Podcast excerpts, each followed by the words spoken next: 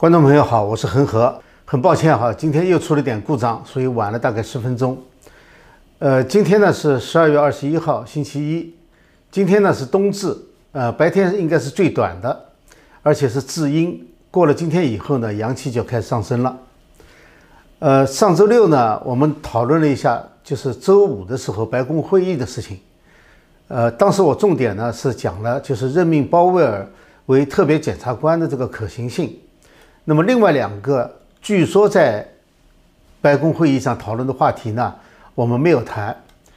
呃，理由呢，我当时也说了，就说如果真的是要讨论戒严这样的事情的话呢，那是一个，那会是一个非常小圈子的秘密会议，呃，所以泄露的可能性呢，应该是非常小的。呃，而这个报道当中呢，所谈到的这个会议呢，呃，就像赶集那么热闹，随随便便的，所以呢，显然不是一个。讨论这种重大事件的那种会议，呃，接着呢就传出来这个很多消息啊，这是我们节目结束以后不就不停的传出新的消息来。那有人说呢，说星期五晚上白宫根本就没有这个开会，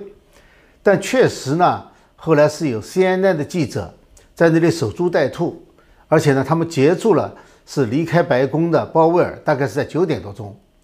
那么。呃，鲍威尔还对那个记者说了，说不干你事，none of your business。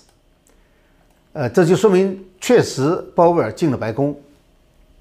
那么到了周六晚上的时候呢，川普总统呢就发了一个推，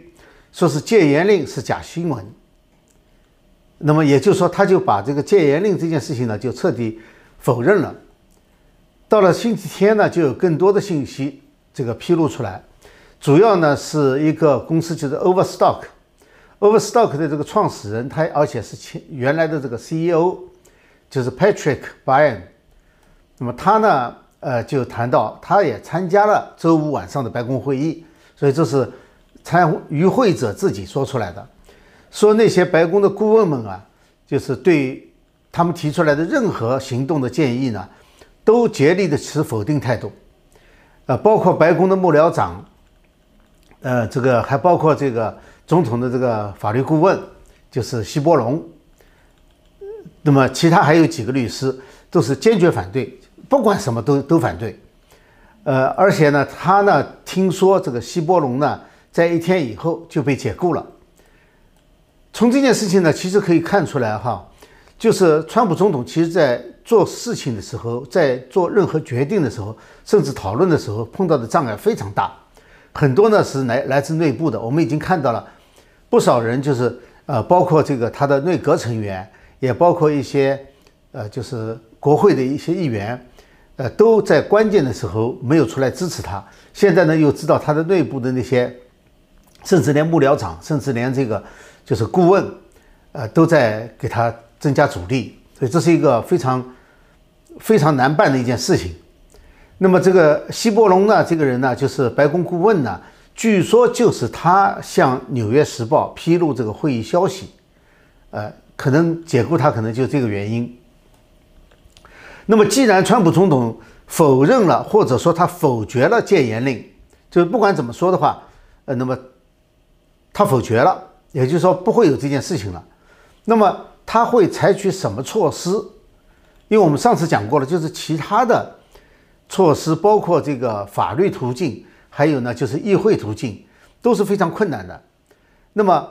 他的下一步措施和法律团队下一步的行动有什么关系？啊，今天我们就想来谈一谈这个问题。那么，朱利安尼呢，他说哈，经过一天的讨论以后，呃，这个法律团队呢，他们决定就是把下面的精力呢，就集中在 Dominia 这个投票机上面。那么，为什么他们要把这个放在投票机上面？我们知道，在这之前，其实他们的重点并不在投票机上。呃，我我们呢以前曾经讨论过，就是这个大选的问题啊，在三个层面上，就是第一个呢是在舞弊的目击证人这个层面上，他们呢是最直接的看到了舞弊。呃，但是相比较而言呢，他们只能证明在他这一个地方。局部的产生了舞弊，它不能证明全局性的舞弊，所以呢，呃，相对来说呢，就比较容易被法庭拒绝，尽管法庭不应该拒绝。那么，这个尤其是法庭他不想接受这个案子的时候，他就说你这个不能代表是系统性的，这是第一个层面的。那么第二个层面呢，嗯，待会儿讲，现在讲第三个层面。就第三个层面呢，是讲这个州立法和州行政规定违宪，就是说，比如说，呃，延期这个邮寄选票截止日期可以延期三天，那么这个就是违反他们自己州的宪法，也违反了这个美国的宪法，这就是立法层面上的这个违宪行为，这是第三个层面上。那么，因为我们当时讲过哈，这个是最容易做的。也是最应该上到最高法院的，因为它本身就是证据，他就不需要再去找另外的证据了。这就是为什么最高法院直接就把他拒绝了，不看，因为他要接手这个以后啊，他就很难判这个，就是川普这边的团队输，他很难判，因为这个不需要，这就是明显的违宪，所以他就干脆就拒绝掉。这个呢是最容易判决的。但是最高法院拒绝受理以后呢，这条路就走不通了。那我们就讲第二个层面的，就是投票机舞弊的。那么如果能够去审计的话，就把这个投票机拿去做司法审计，直接拿到的，就是所谓 smoking gun，就是属于铁证的，拿到就是铁证。所以现在呢，就在第一条路呢，基层法庭不受理。第三条路呢，最高法院不受理，所以说只能走第二条路。而且第二条路呢，就是只要你能够审计，那么就有证据。那么查 Dominion 这个机器呢，本来是鲍威尔主打的，因为鲍威尔并不是他们这个呃川普的这个律师团队的，呃，但是这方面呢，因为他打的时间很长，所以呢，证据应该收集了不少，而这些证据呢，已经有相当一部分呢。我相信川普的这个律师团队呢，也已经得到了相当一部分，所以说证据本来就有不少，那么只要把现有的这些证据去进行一下分析的话呢，可能会得出不少东西来，因为他们之前重点不在这里嘛。另外一方面呢，就是呃，外面有很多数据专家，他们进行分析也是很有说服力的，也可以作为证据。所以呢，这这一套呢，不需要从头做起。呃，所以我觉得这这条路呢，他们现在把它转到这里来，可能是这些考虑。那么这几天呢，有一些新的进展，这些进展呢是有利于查投票机的，就是说它要有背景，一点基础没有不行。现在光是他们自己的证据基础也不够。那么我们看这几天的事情啊，大部分都讲过的，我现在把它串起来。一个呢，就是一个星期之前，密西根州的这个 Antrim 的这个。郡啊，不是二十二台投票机经过司法审计嘛？后来结果出来了，这一点呢很重要，因为这是第一例拿到审计的投票机的铁证，而且呢就是 Dominion 的机器，因为各个地方吧用的机器还不完全一样，有的地方呢用的不是 Dominion 机器，那么他用的就是 Dominion 机器，所以这一点呢是很有利的。呃，结合这个大选当晚的这个计票的，不是有一些奇异的曲线吗？那么这些曲线是最最终是由这个机器报出来的，所以再加上机器的设计啊、使用手册啊等等，再加上专家的证词，这就使得这个川普的这个团队呢，呃，大概确信了，他们相信这一点，就是只要能够审计，只要能够把别的机器都扣下来，就一定能拿到证据，他是根据这个来的。就是说，因为你如果说扣下来拿不到证据，那就很麻烦。所以说扣下来能拿到证据，这是这是一个基础。他们相信，就是对照这个 Antrim 这个郡的这个二十二台机器，他们能拿到证据。他们扣别扣押下别的机器来，也能拿到证据。这是一个。再一个呢，就是福林将军。福林将军在十八号的时候呢，他。暴露了就是披露了一个事情，他说已经拿到了就是外国政府提供的一些证据，提供什么证据呢？就是十一月三号有外国可能是情报机构，就是监视到美国的选举系统、选举过程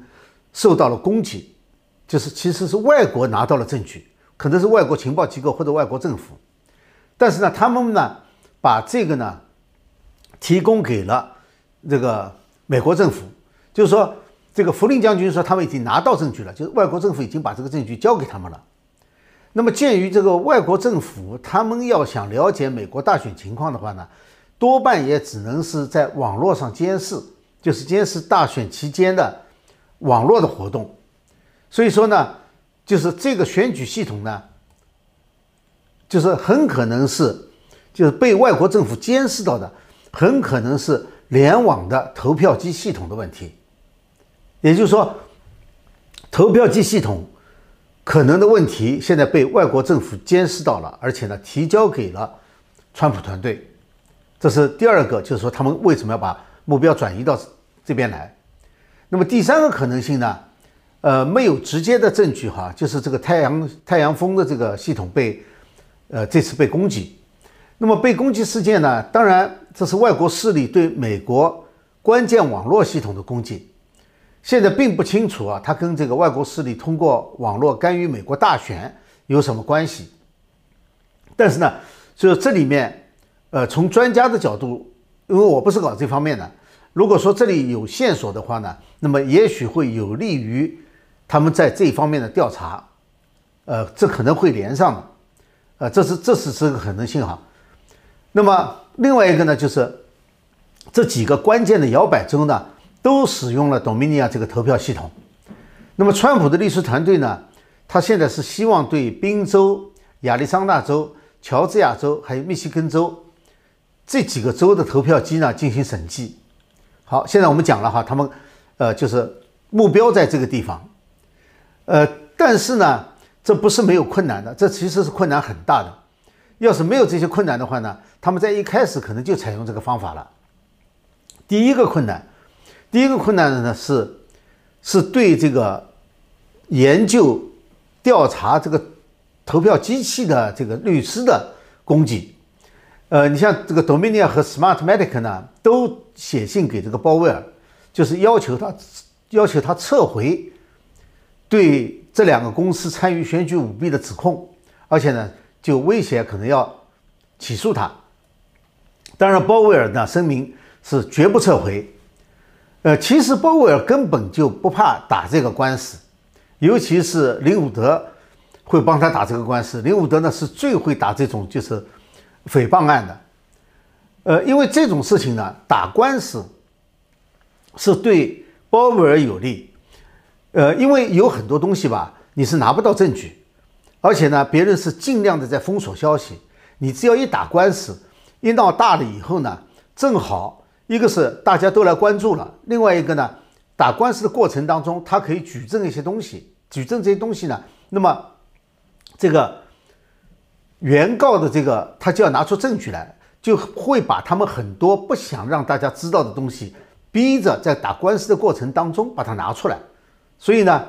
他们是不愿意打官司的，而鲍威尔呢是正好你现在还正愁着没有人收他的官司。没有人收他的诉状，所以能够通过打官司把这个事情闹大，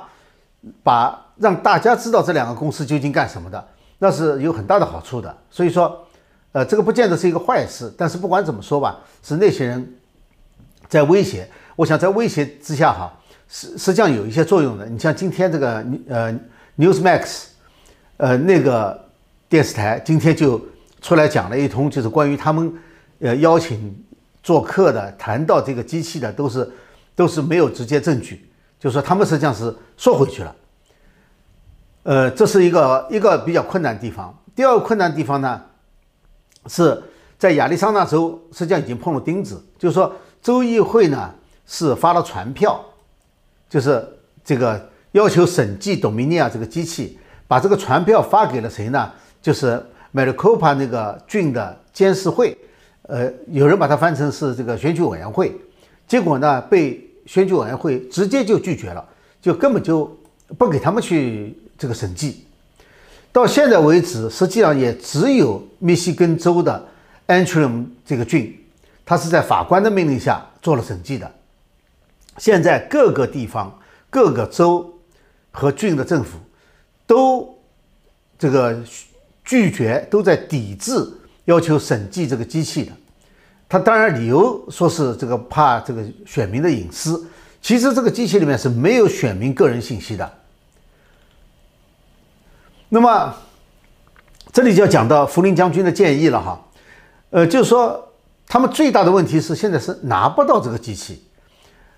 朱利安尼呢，今天呢还在呼吁说，叫这些州呢能不能就是配合拿出来让他们审计，这是不可能的，人家就是不让你审计，你怎么办？那么福林将军呢，其实是有一个建议的，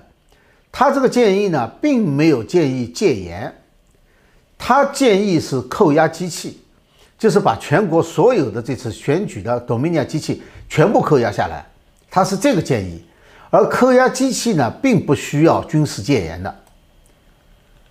那么怎么扣押又是一个问题了，因为今天司法部长这个巴尔呢，他表示不会任命特别检察官。这个不会任命特别检察官的，今天呢讲的是不会去调查亨特·拜登的这个丑闻。那么在这之前呢，他也说过，他不会去调查大选舞弊的指控。也就是说，司法部不会去任命这个方面，就是下达传票或者是怎么样去做这件事情。那么这也是困难的地方。所以说，那么当然还有一个问题就是，如果是拿到了证据。法庭还是不受理，那么拿到证据有什么用？这又又是一个问题。呃，因为这个就是让各个州把这个 Dominion 机器交出来进行司法审呃审计，它不是你靠呼吁就可以解决的，他根本就不听你的，谁都知道。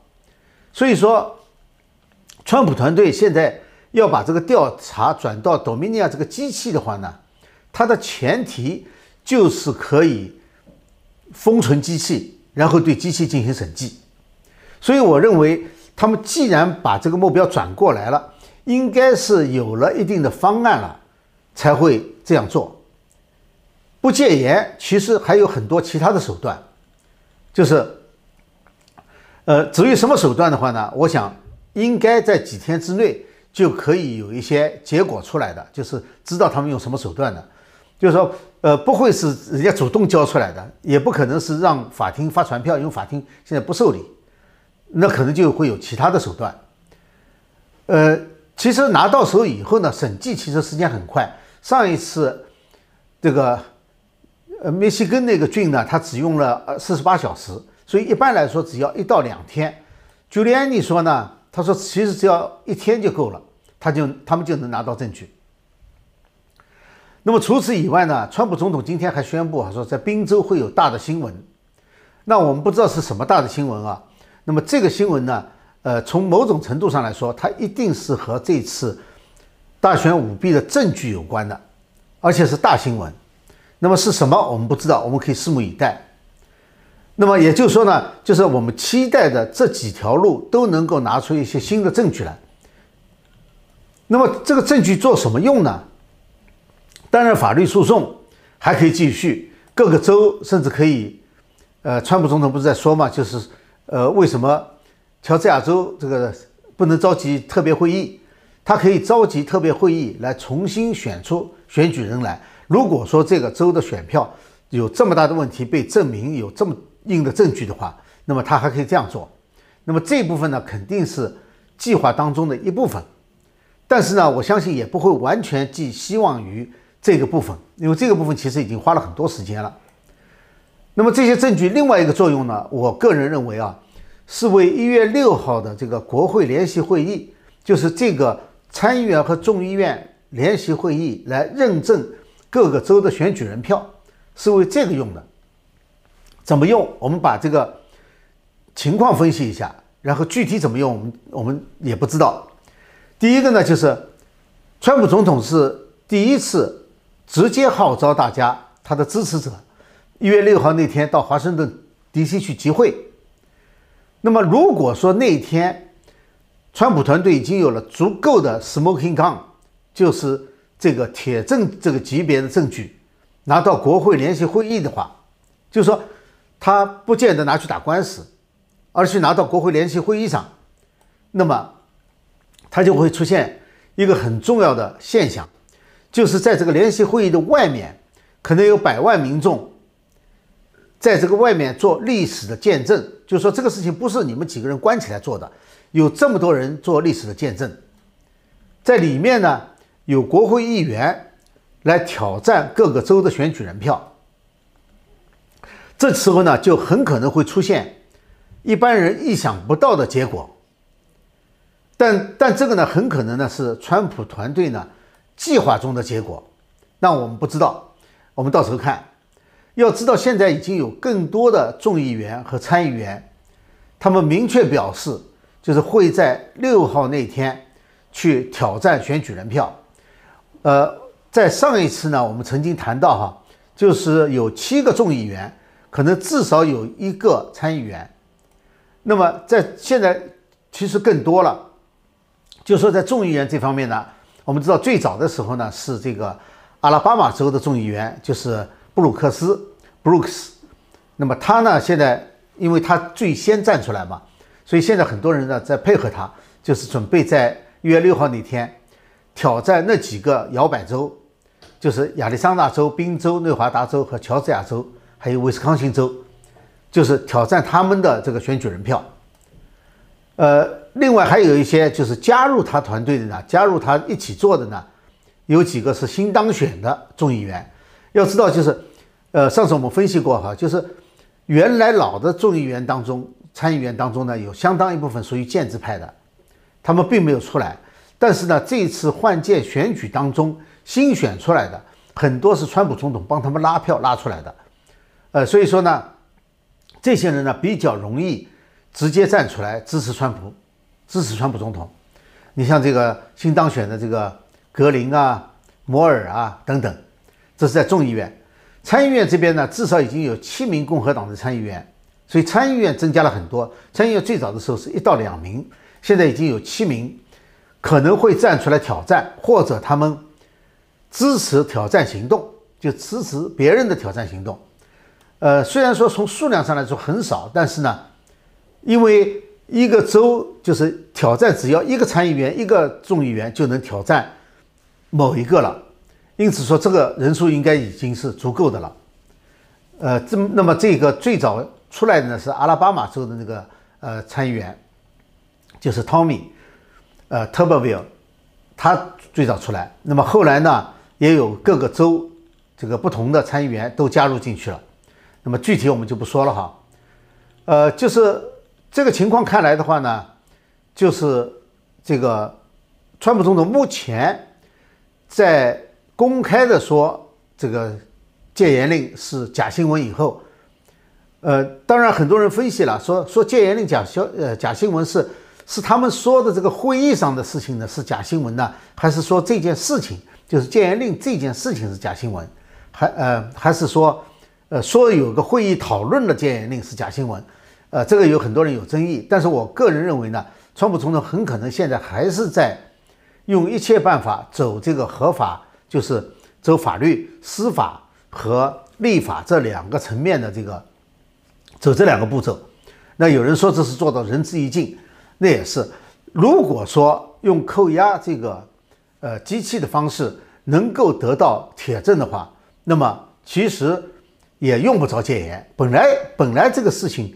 也确实用不着用戒严的方式，但是呢，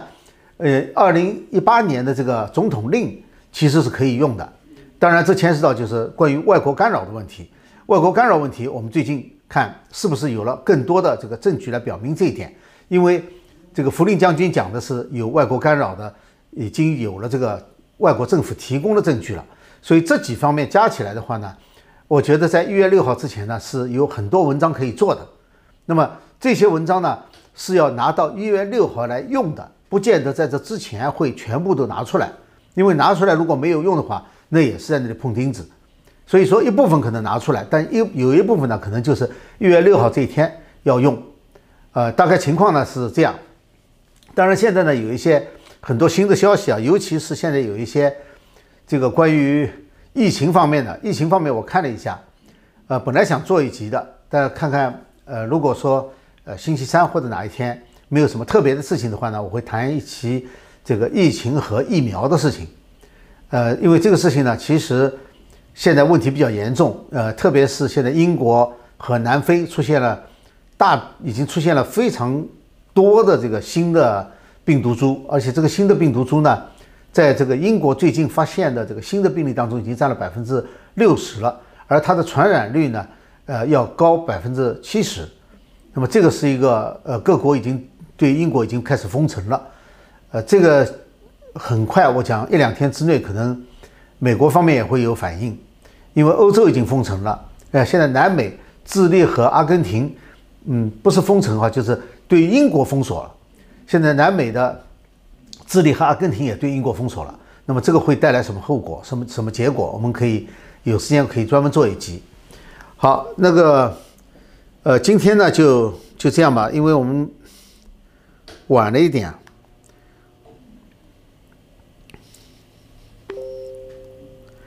我来看一下哈，那个上一次呢有一些问题，呃，我想来回答一下哈。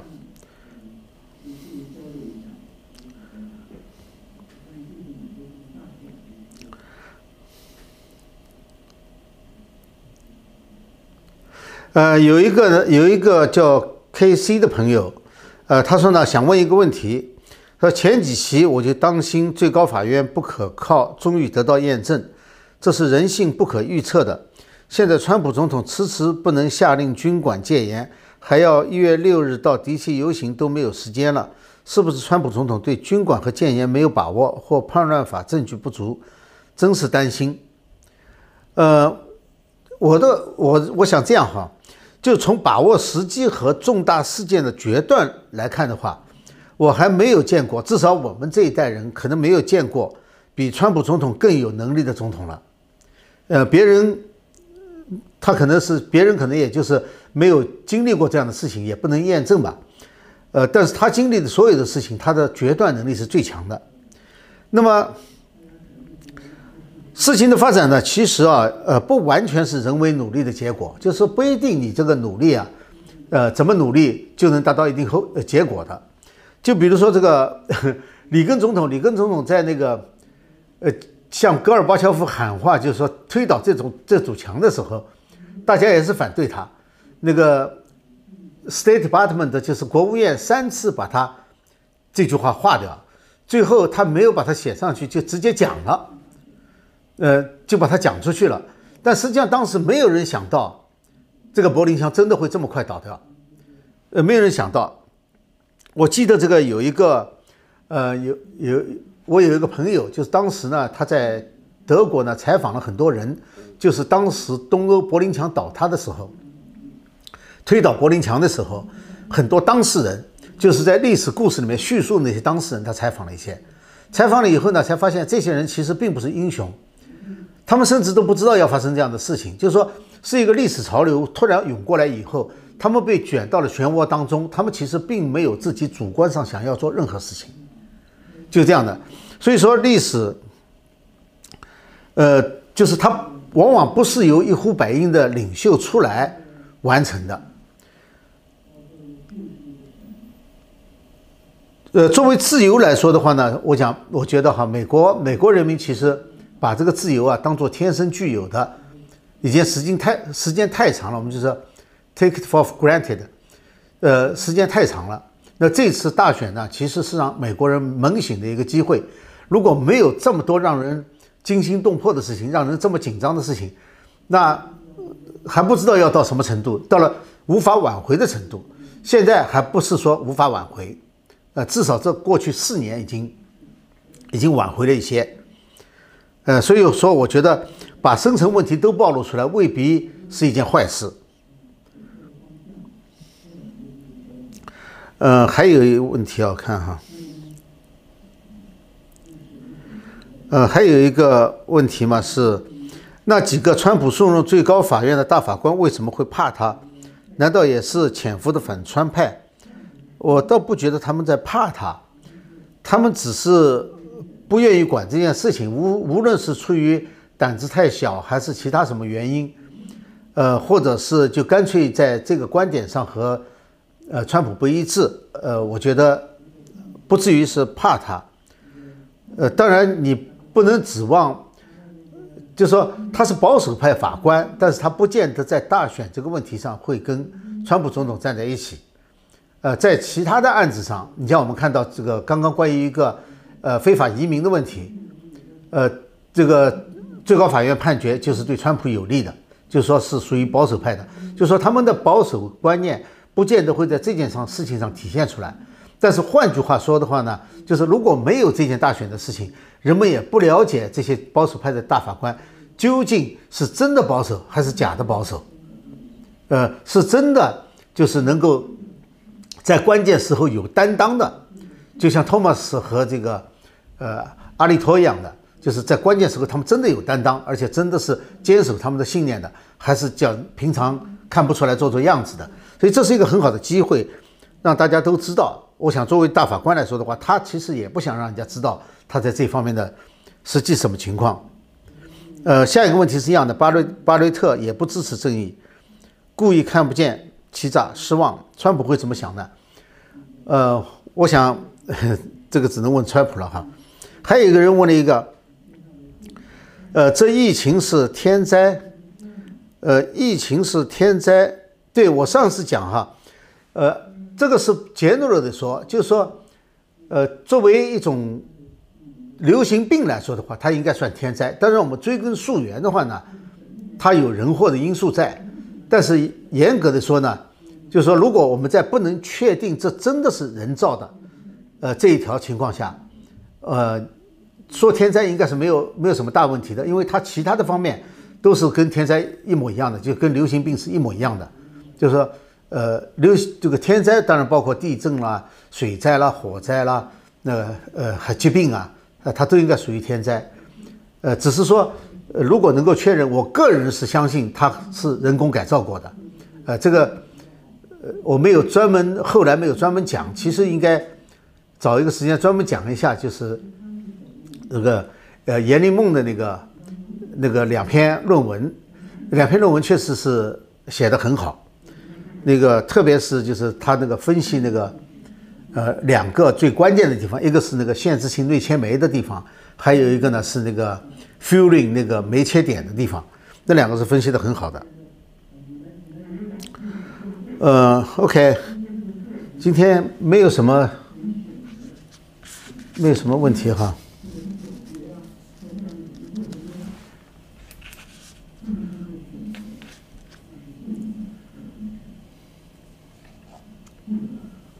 看看有没有。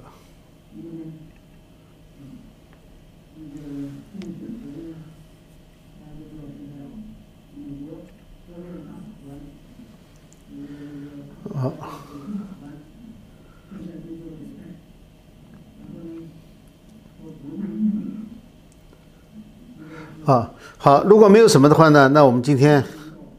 就到这里哈。呃，马上就要到，我看啊，二十呃二十一号还有几天啊，我们还会至少至少在圣诞夜之前还会再做一集。呃，好，大家如果喜欢这个节目的话呢，请订阅、点赞、呃这个转发。呃，我们还是希望大家这个下次节目再见吧。好，谢谢大家。再见。